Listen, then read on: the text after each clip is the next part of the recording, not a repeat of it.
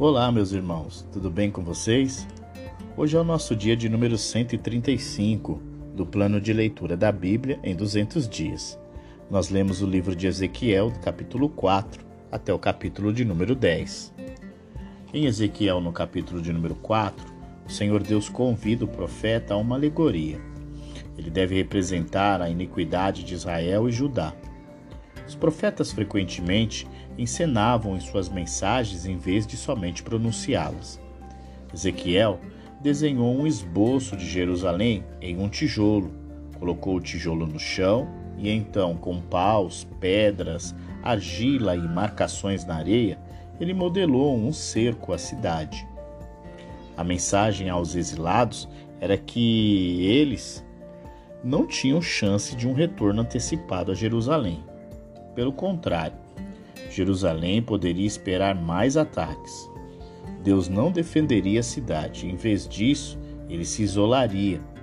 O profeta simbolizou a barreira entre Deus e a pecaminosa Jerusalém, pegando um prato de ferro e segurando-o entre ele, representando Deus e o, e o modelo da cidade sitiada.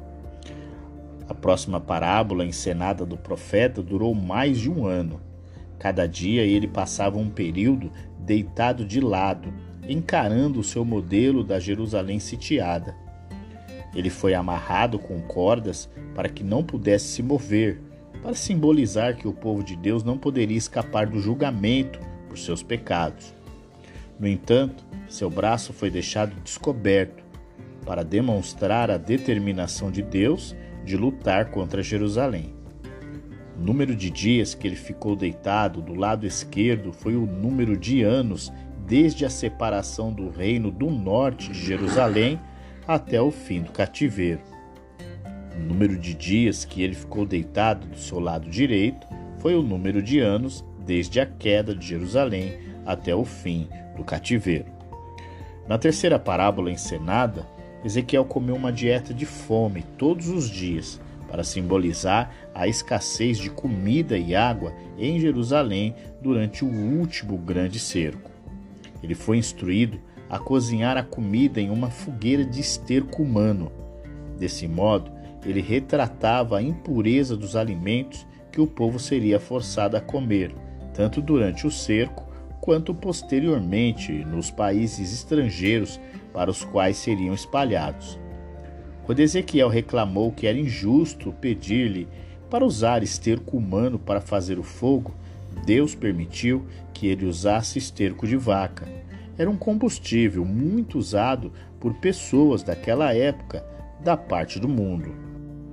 Em Ezequiel, no capítulo de número 5, o Senhor Deus revela ao profeta toda a sua indignação contra a conduta de Israel e Judá.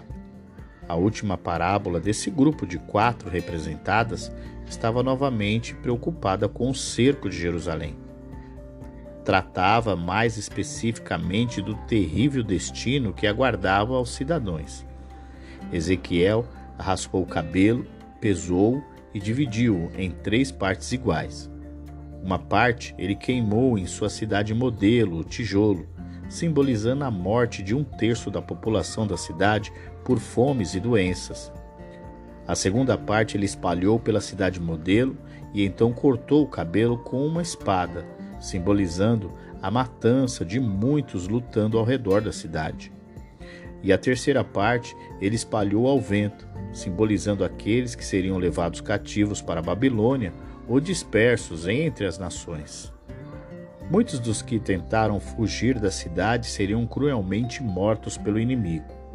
Em uma expressão simbólica de esperança, Ezequiel então pegou alguns dos fios de cabelo espalhados e os colocou em suas roupas, indicando que um remanescente seria salvo, mas mesmo alguns deles pereceriam. Jerusalém era o centro da nação escolhida por Deus, mas seu povo se comportou pior do que o povo das nações pagãs ao redor. Deus, portanto, puniria Jerusalém com um julgamento terrível. A fome durante o cerco deixaria as pessoas tão desesperadas por comida que alguns matariam seus filhos para comê-los. Eles experimentariam os horrores da fome, doença, matança e cativeiro que Ezequiel havia retratado. Deus agiria como quisesse. Seu julgamento seria um castigo para Jerusalém e uma advertência para as outras nações. Em Ezequiel, no capítulo de número 6, o Senhor Deus continua fazendo anúncio contra a idolatria. Ele revela ao profeta que enviará juízo contra os altares idólatras e matará os idólatras. Desde o tempo dos juízes, o período que se seguiu ao assentamento de Canaã por Israel, o povo de Israel havia copiado as práticas religiosas cananeias. Os deuses cananeus, conhecidos coletivamente como Baalim, que é o plural de Baal, eram deuses da natureza, e os israelitas usavam os santuários cananeus em todo o campo como locais para oferecer adoração a Deus. Esses santuários eram chamados de lugares altos, porque geralmente eles eram construídos no topo de colinas e montanhas. A falsa adoração de Israel nestes lugares altos foi em grande parte a razão de infidelidade da nação a Deus e, consequentemente, a sua punição. Ezequiel, de acordo com a pregação dos profetas anteriores, anunciou o julgamento de Deus sobre os santuários idólatras.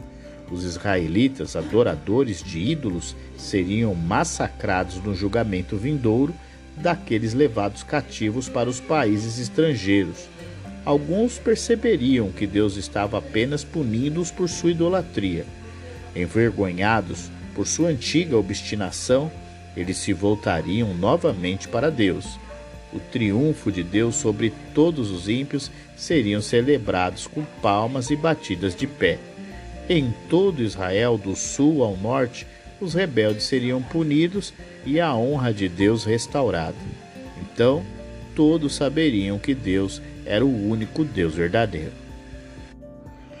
Em Ezequiel capítulo de número 7, o Senhor Deus anuncia com maior riqueza de detalhes a destruição que está prestes a vir sobre a nação de Israel.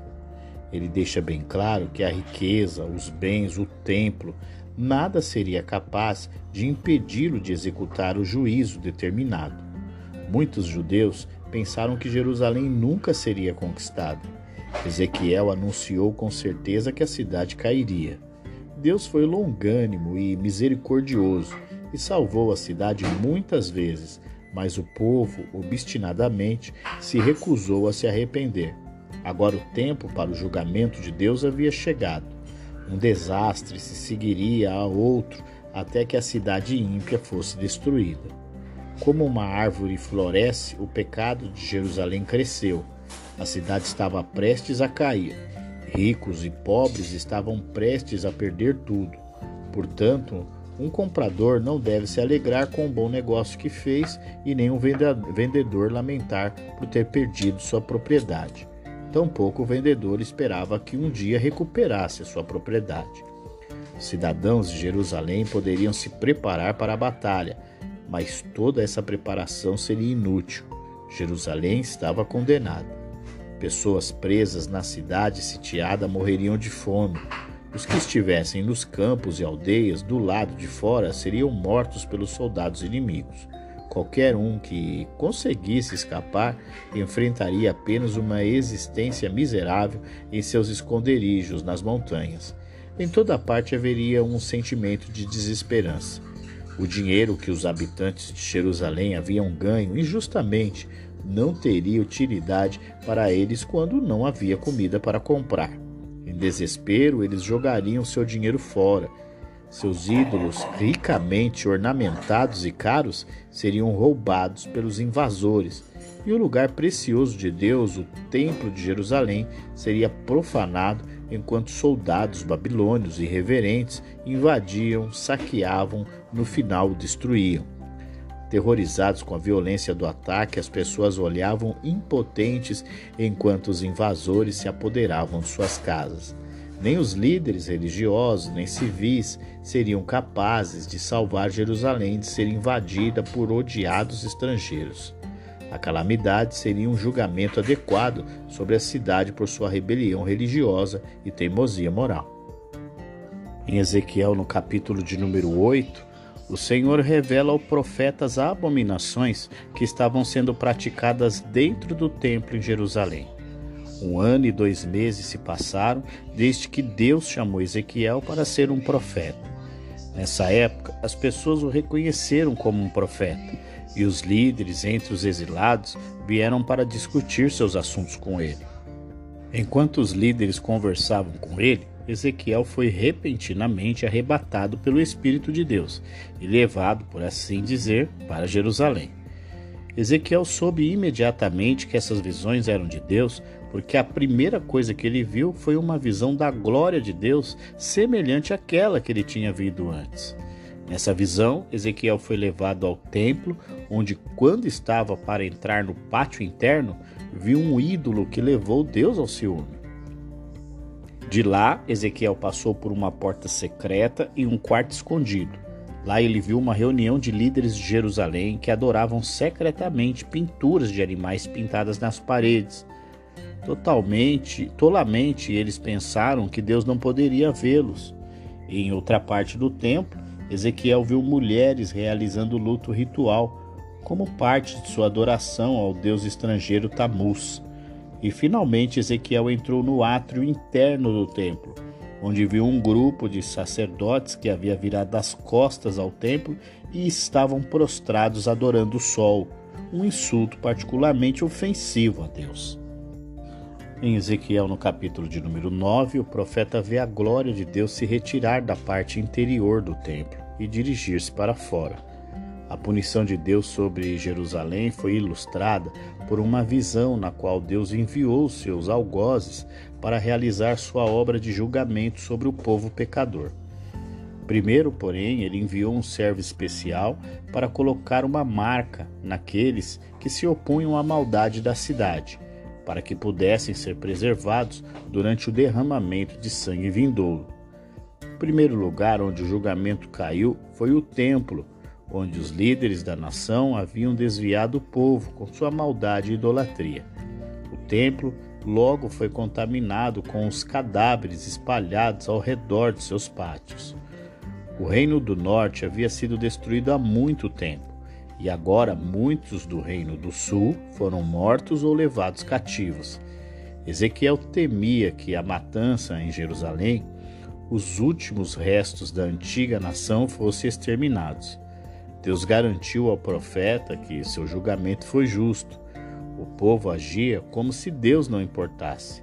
Agora eles deveriam sofrer as consequências, mas a segurança foi garantida para aqueles crentes que permaneceram firmes por Deus em meio à impiedade nacional. Chegamos ao nosso último capítulo de hoje, o capítulo 10 do livro de Ezequiel, onde o profeta vê a glória de Deus mais uma vez. Junto a ela aparecem quatro querubins que estão ali para espalhar brasas sobre Jerusalém. Na presente série de visões, o trono da carruagem de Deus estava no pátio do templo. A glória de Deus, isso é, a forma simbólica de Deus sobre o trono, havia se levantado do trono e repousado na soleira do templo. De lá, Deus dirigiu seus agentes na execução dos cidadãos de Jerusalém. Desta mesma posição, no limiar do templo, Deus deu ordens adicionais ao homem que havia selado os fiéis para a preservação. Deus disse a ele para ir e pegar algumas brasas do trono vago da carruagem e espalhá-las sobre a cidade de Jerusalém, para simbolizar a iminente destruição de Jerusalém, era dividida pelo próprio Deus. O homem, então, foi para o trono da carruagem para cumprir os comandos de Deus. Conforme Ezequiel descreve como um dos querubins ajudou o homem a recolher as brasas, ele adiciona uma nota para explicar que os querubins tinham mãos. Ezequiel deve ter ficado tão interessado nos detalhes do trono da carruagem que repetiu muito da descrição dada no capítulo inicial. O trono da carruagem que ele viu no templo era o mesmo que ele tinha visto antes. Ele então viu Deus retornar ao trono da carruagem e começar a deixar o templo.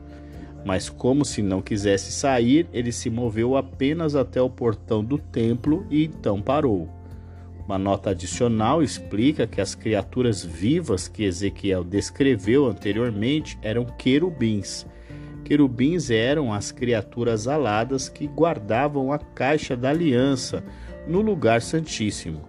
Em outras palavras, o Deus que Ezequiel viu entronizado acima dos querubins era o mesmo Deus que estava entronizado acima do propiciatório, a tampa da caixa da aliança, no lugar santíssimo.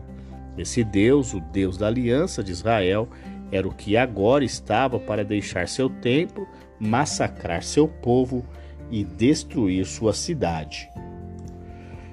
E assim, nós encerramos mais um dia do plano de leitura da Bíblia em 200 dias. Amanhã nós continuamos ainda no livro de Ezequiel. Então hoje encerramos o dia de número 135. Eu aguardo você e até lá.